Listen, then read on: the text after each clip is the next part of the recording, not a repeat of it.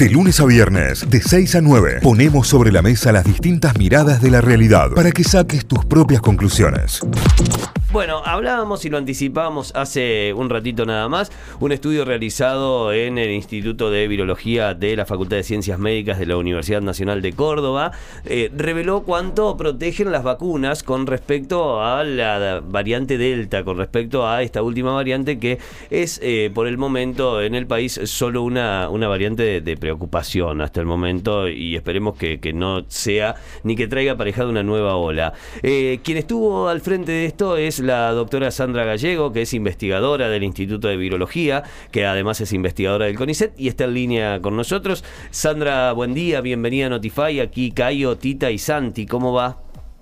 Hola, buen día a todos. ¿Cómo les va? Gracias por la invitación a, conversar con ustedes. No, Un gusto, buen día. Muchísimas gracias, Sandra, por, atendernos. Eh, es una de las personas más recomendadas siempre por el doctor Pisi para que hablemos. Cada vez que, sí, cada vez que hablo con el doctor Hugo Pisi, me dice: ¿Sabes a quién tenés que entrevistar? Vos, a Sandra Gallego, que es una eminencia y siempre habla muy bien de vos, Sandra. Así que eh, hemos tomado la recomendación del doctor Pisi también. Y bueno, en base, obviamente, a este gran trabajo que se ha hecho de revelar la, protección de las vacunas.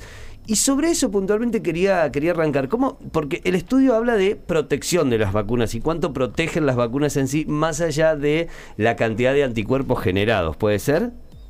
Bueno, mira, voy a aprovechar la oportunidad del espacio para aclarar algunas cosas porque he estado viendo la repercusión de las notas y algunas, algunos medios han sacado de contexto cosas que yo he dicho, así que eh, gracias por la oportunidad para aclarar algunas cuestiones. Excelente. Eh, yo nunca hablé de protección. Ah. Eh, a ver, nosotros te, comento básicamente cuál es el diseño del estudio. El, estudio primero que está hecho en el marco de la continuidad de lo que venimos haciendo en conjunto con el Ministerio de Salud de la provincia en la vigilancia de las nuevas variantes que circulan en la provincia. Cada vez que se detecta una nueva variante en el Laboratorio Central de la provincia, esas muestras vienen a nosotros en el Instituto de Virología para aislar el virus y hacer estudios de distinta naturaleza, como por ejemplo estos que están eh, concentrados en este último documento. Lo que, lo que hicimos básicamente es aislar la variante Delta a partir de que se empezó a detectar en Córdoba y evaluamos cómo los anticuerpos presentes en las muestras de personas que habían sido vacunadas con Sinopharm, AstraZeneca eh, y Sputnik y de personas que habían tenido una infección previa por las primeras cepas, que si las primeras variantes, las variantes pandémicas que circularon y se recuperaron, cómo esas, esos anticuerpos generados eh, eran capaces de reaccionar o de bloquear a la variante Delta. Ese es el diseño de estudio. Ese, ese tipo de estudios ya lo hemos hecho anteriormente con las otras variantes que habían estaban circulando en la provincia. Ahora, yo nunca dije que las vacunas no protegen. Nosotros en el trabajo vemos que como resultado de la vacuna, independientemente de cuál sea la que se aplicó, los anticuerpos que se generan son capaces de detectar, de bloquear a la variante Delta. Bien. Todos, ¿sí? Lo que sí nosotros dijimos es que hay una reducción de dos veces la capacidad de bloqueo o de neutralización de la variante Delta cuando uno lo compara a ese mismo anticuerpo, cómo funciona frente a la variante original del SARS. Pero estos son trabajos que ya se han hecho en otros lugares del mundo con otras vacunas, como las vacunas ARNA, las vacunas de Pfizer y Moderna, y ya se sabe que hay una disminución de potencial neutralizante o bloqueante de los anticuerpos frente a Delta. Ahora, sí dije yo, y esto es así, está plasmado en el documento, que cuando uno mira de toda la población vacunada, ustedes recuerden que se vacunó a las personas independientemente de que habían tenido una infección previa o no. Se vacunó a todos, ¿sí? Cuando uno mira aquel grupo que había tenido una infección previa por SARS y fue vacunado, ahí sí vemos diferencias notables entre las vacunas. ¿sí? Hay mayor cantidad de anticuerpos de este tipo neutralizantes en los que fueron vacunados con Sputnik en relación a Sinopharm y en relación a eh, AstraZeneca. ¿sí? Primero Sputnik, segundo AstraZeneca, tercero Sinopharm. Es en el caso de los que ya tuvieron la infección. Exactamente, pero cuando nosotros observamos las personas que solo fueron vacunadas y que no habían tenido un contacto previo con el virus, hay diferencias menores, ¿sí? Eh, en ningún momento yo dije que las vacunas no protegen y por favor quiero dejar esto claro acá. Claro. Eh, sí hay una reducción general del potencial neutralizante eh, frente a Delta en relación a las variantes originales pandémicas. Bien. Sandra, ahí te quiero preguntar justamente esto que decís, la potencia neutralizante, ¿no? Y en este caso, digo, eh, ¿quiere decir que, por ejemplo, una Sputnik tiene más potencia neutralizante que una AstraZeneca o que una Sinopharm? Digo, si, si lo llevamos a comparación de vacunas. No hay que sacarlo de contexto. Yo por eso aclaro, eso se observa únicamente en el grupo de personas que además de ser vacunadas había, ya tenían anticuerpos anteriores porque habían tenido una infección previa. Perfecto. Perfectamente. Bien, ¿Está bien? Esto, por favor, es importante porque no, no, no me gustaría que llegue a la gente una información eh, que no que no corresponde. He visto que algunos medios han sacado de contexto y han puesto los titulares justamente esta frase y, realmente me, me, preocupé cuando lo vi.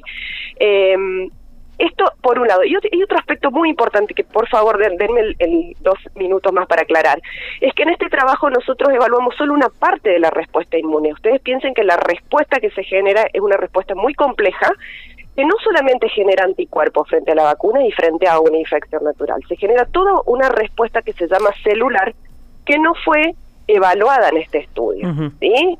Entonces, eh, ¿por qué digo esto? Hay trabajos en el mundo que muestran ahora que los anticuerpos caen en un momento de la infección, hablan de aproximadamente un año, pero que hay toda una respuesta de memoria que sería protectiva. ¿sí? Claro. Eh, así que bueno, nada, aclarado esto. No, está buenísimo porque hoy hablábamos puntualmente sobre esto y sobre este estudio y hacíamos esta doble lectura también, que una era la cuestión neutralizante y la otra ya es el anticuerpo generado y que permite que la enfermedad no avance dentro del cuerpo, digamos, que, que, que va, que va desarrollando en esos dos caminos. Pero bueno, es importante también remarcarlo. Eh, por ejemplo, en el título que veíamos el otro día en La Voz, de que fue en el primer lugar donde yo vi el informe, habla sobre cuánto protegen las vacunas y esa es la gran diferencia y eso está bueno hablar, ¿no? De que que no protegen, sino de cuánto protegen y de ahí hacia arriba sabemos que tenemos un piso de protección asegurado ya, que es importantísimo. Sí, por supuesto. Y por otro lado hay que tener, por favor, en cuenta que cuando uno habla de protección en este virus, ustedes piensen que las vacunas están destinadas a reducir la posibilidad de que el virus enferme a la persona, más que de prevenir la infección. Hoy sabemos que las personas vacunadas hay un porcentaje que se han reinfectado, pero esas personas no han tenido prácticamente síntomas o han tenido síntomas menores. ¿sí? Entonces, cuando hablamos de protección acá hay que tener en cuenta eso, ¿no? Eh, lo relativo del término cuando uno habla en una infección por SARS-CoV-2. Perfecto, perfecto. Sandra, con respecto a una posibilidad de una tercera dosis, de acuerdo a lo que vienen viendo, ¿ustedes lo considerarían eh, necesario en algún caso? Mira, en este momento nosotros no podemos recomendar eso. Esto es evidencia científica que, eh, que se va a tener en cuenta al momento de decidir si esa tercera dosis es necesaria o no. Eh, me parece muy apresurado sacar una conclusión al, al, respecto. Sí puedo decirte que todos estos estudios son estudios que el mismo Ministerio de Salud de la provincia avala y apoya porque las decisiones futuras se toman sobre la evidencia científica de lo que ocurre a nivel regional. Claramente. Claro, está buenísimo, Está, perfecto. Sandra, la verdad que excelente. Te digo que con lo que lo claro que fuiste y todo, yo no tengo más nada que preguntarte. es impecable. A ver, digo, en conclusiones y en números por ahí, si, si, para llevarlo un poco más, de acuerdo a lo que se vio en el informe, la Sputnik B esquema completo de dos de, las dos vacunas con una infección previa sería la que mayor protección está otorgando en este caso. Sí, en el caso de las personas que traen infección previa es donde encontramos la mayor cantidad, título o concentración de anticuerpos neutralizantes. Perfecto. Acá lo, lo, más importante a decir es que se vacunen, básicamente. Exactamente. La evidencia científica sigue demostrando que lo importante es acá es que estemos todos vacunados, así que si todavía no lo hiciste, está habilitada la vacunación con primer dosis sin turno y para la segunda dosis están llegando los turnos y a partir del sábado para eh, adolescentes de 17 años se empiezan a vacunar también en la provincia, así que lo importante con todos estos datos que es evidencia científica, como decía Sandra, es que te vacunes. Exactamente, muchas gracias, creo que es así. Totalmente convencida de que es así. Sandra, muchísimas gracias, eh, gracias por esta charla. Gracias a ustedes, buen día. Que tengas un lindo día. Sandra Gallego es eh, doctora, es investigadora del Instituto de Virología de la Facultad de Medicinas de la Universidad Nacional de Córdoba, además es investigadora del CONICET, está al frente de todos estos estudios que se vienen desarrollando en cuanto a vacunas, anticuerpos, eh, también detrás de lo que fue el suero equino en su momento para el tratamiento de las defensas y demás. Estamos hablando de una persona importantísima para la ciencia de este país y estuvo en diálogo aquí en Notify. La data que necesitas con la música que elegís. De 6 a 9. Notify. Noticias en equipo.